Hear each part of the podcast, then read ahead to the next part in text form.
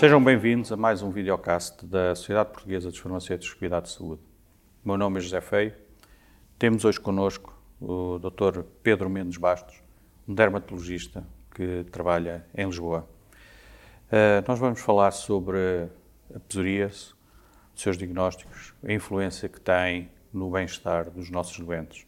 Obrigado por estar connosco. Uh, uma questão para, para começarmos. Uh, o diagnóstico da psoríase, a forma como se avalia a sua gravidade, a sua intensidade e sua, do ponto de vista clínico, como é que ele é efetuado? Antes de mais, muito obrigado pelo convite para estar aqui hoje e queria também saudar a Sociedade Portuguesa dos Farmacêuticos de Cuidados de Saúde por permitir estas interações e, um, indo, respondendo diretamente à sua pergunta, um, a psoríase é talvez a doença neste momento mais bem estudada da dermatologia. E quando nós falamos de psoríase, estamos a falar fundamentalmente de psoríase moderada a grave, que é aquela que coloca maiores desafios a nível de qualidade de vida, como, como bem mencionou, e também a nível de gestão terapêutica. Um, o diagnóstico da psoríase é habitualmente simples para um dermatologista. Portanto, diagnosticar psoríase acaba por não ser o problema fundamental na grande maioria das pessoas. Por isso, a psoríase um, uh, diagnostica-se clinicamente, não há nenhum exame nem nenhuma análise que nos possa indicar que aquela doença é psoríase, tal como na dermatologia em geral. Excepcionalmente precisamos de recorrer a exames laboratoriais, por exemplo, uh, biópsias cutâneas, avaliação histopatológica, mas na nossa experiência, realmente, quando é difícil para mim diagnosticar psoríase clinicamente, as biópsias também não vão traduzir aquele aspecto clássico histopatológico que corresponde à clínica. Por isso, dito isto, na maioria das pessoas com psoríase, o diagnóstico é clínico e é fácil de, de fazer. Um, a psoríase, efetivamente, tem ocupado muito do nosso tempo, precisamente pelo motivo que, que, mencionou, o impacto que tem. Um, a maioria das pessoas que têm psoríase moderada a grave tem doença a começar pelos 20, 30 e, portanto, uh, é uma doença que vai acompanhar toda a fase de vida útil e toda a fase de vida produtiva dos indivíduos. Não é uma doença uh, que aconteça muito frequentemente nos extremos da vida. Embora possa naturalmente acontecer, mas a maioria dos indivíduos com doença moderada a grave vão ter as manifestações desta, desta situação de forma exacerbada ao longo da sua vida adulta. E por isso um, é muito fácil perceber que é precisamente nesta vida em que nesta fase da vida em que nós constituímos família, em que nós uh, uh, desenvolvemos um projeto profissional, um, e por isso todas essas atividades de vida ditas normais vão ser de certa forma impactadas por este diagnóstico, porque a psoríase, no fundo, uh, isto é um clichê, não é? É muito mais do que uma doença de pele, porque efetivamente reveste-se de uh, problemas uh, psicológicos, não é? E a ansiedade e a depressão são muito prevalentes em pessoas com psoríase moderada a grave. Reveste-se de problemas sociais, porque as pessoas socialmente uh, são confrontadas com situações difíceis, não é? Principalmente quando têm de expor uh, uh, o seu corpo. Um, e também todas as repercussões, por exemplo, profissionais que daí advêm, das pessoas terem, no fundo, oportunidades de vida perdida por causa da psoríase e por não, não poderem conviver em sociedade normalmente. Pegando nisso, na, nas oportunidades de vida perdida, um, queremos dizer que é uma doença em que as pessoas têm vergonha de a, de a expor. Neste sentido, um, isto interfere de uma forma importante, pelo que eu percebi do que me disse, com a qualidade de vida do no, que nos acompanha.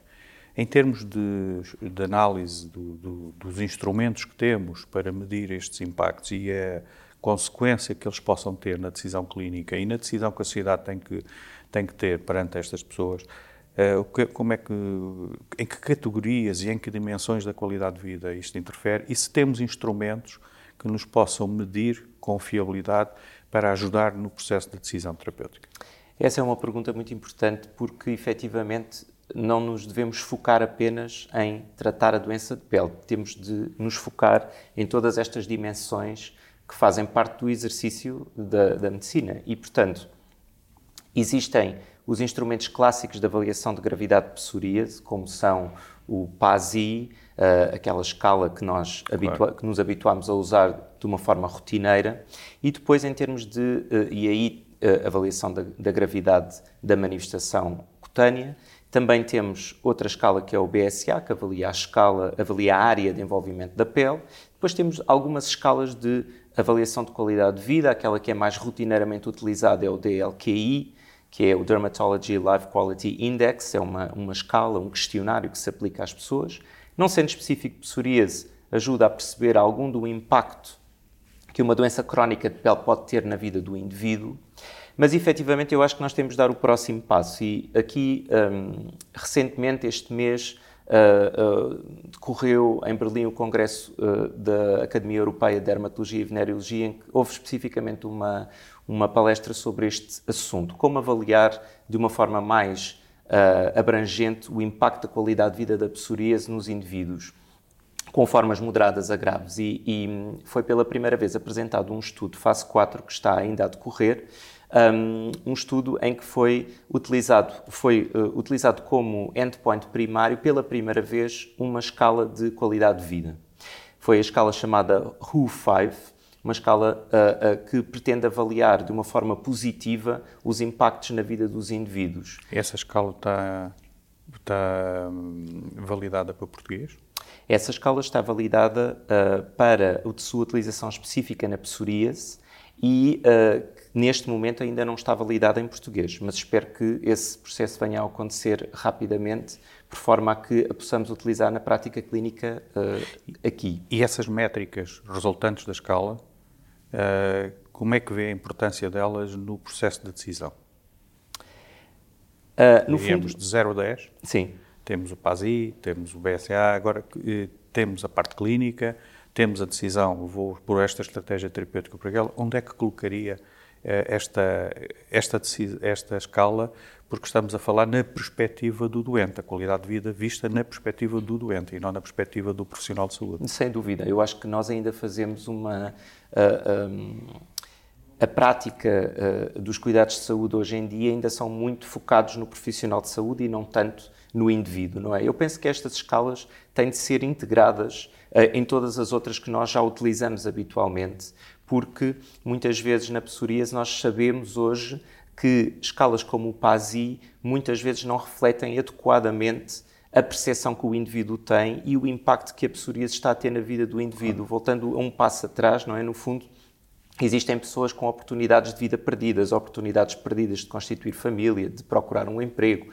E isso é algo que, ao reverso, também constatamos. Ou seja, depois de oferecermos àquela pessoa uma terapêutica eficaz e a sua forma moderada a grave está entre em remissão ou está quase em remissão, as pessoas muitas vezes têm força para arranjar um emprego, têm força para arranjar uma relação e para, uh, no fundo, desbloquear a sua vida. Portanto, parece-me absolutamente fundamental que consigamos avaliar o indivíduo em todas estas esferas, não só na esfera física, mas também na esfera social e na esfera uh, mental, e são estes os três pilares que a Organização Mundial de Saúde define como uh, uh, como a saúde, não é? Não é só a ausência é só de doença, mas realmente ter em consideração estes três pilares.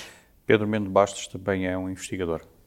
O que é que prevê a curto prazo de, que aconteça de evolução na área da psoríase, participa em vários ensaios clínicos, e qual seria o seu ensaio, ensaio clínico standard gold que gostaria de estar a participar? Uhum, uhum.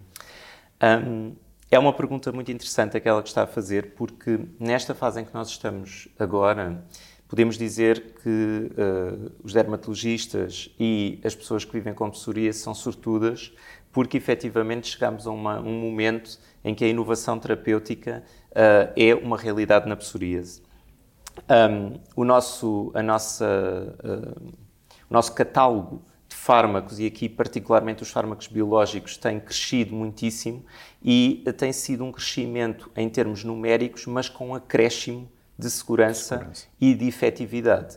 E isso é bastante interessante de constatar que neste momento, quando nós falamos de biológicos para a psoríase, temos várias classes terapêuticas e no caso em particular da sua, do seu desempenho a nível desta doença, são fármacos com mecanismos diferentes e, e com um valor acrescentado diferente.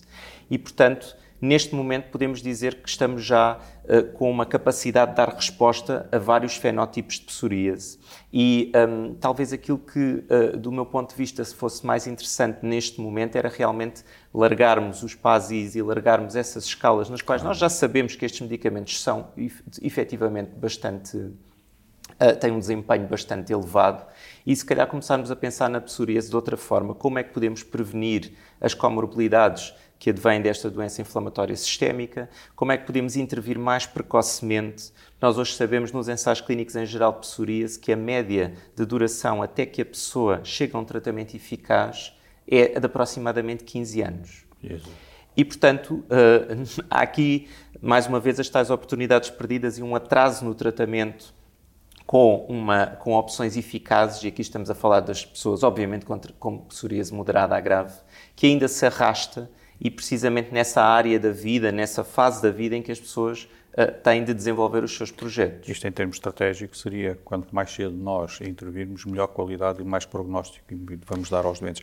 Que mensagem daria aos farmacêuticos portugueses dos cuidados de saúde? Olha, eu... Como uh, dermatologista. Como dermatologista. E como investigador. E como investigador, uh, posso dizer que colaboro de forma muito próxima com os farmacêuticos e penso que o segredo para conseguirmos melhores outcomes em saúde passa, sem dúvida, pela multidisciplinariedade. Os farmacêuticos têm um papel, neste momento, importante na nossa, uh, na nossa atividade, mas acho que devemos ser mais ambiciosos e devemos pensar no que papel é que o farmacêutico pode ter nestas formas moderadas a graves de psoríase, quer a nível micro, portanto, de que forma é que o farmacêutico poderia ajudar o, o cada doente em particular, e aí podemos pensar efetivamente no auxílio um, à, à, gestão da, da administração da medicação, na adesão à mesma mas também acho que devemos uh, uh, pensar na gestão macro e pensar de que forma é que nós poderemos integrar os uh, conhecimentos científicos mais recentes no desenho de normas de orientação clínica, em que não sejam feitas separadamente, mas que possamos in integrar, no fundo, a visão dos médicos com a visão dos farmacêuticos e com a visão dos outros profissionais que estão envolvidos nesta, nesta doença que, como, como acabámos de ver, um, extravasa muito os limites uh, daquilo que nós consideramos habitualmente uma doença de pele. Obrigado, Pedro Mendes Bastos, e obrigado por terem acompanhado mais um videocast da SPFCS. Até ao próximo episódio. Este videocast teve o apoio da Almiron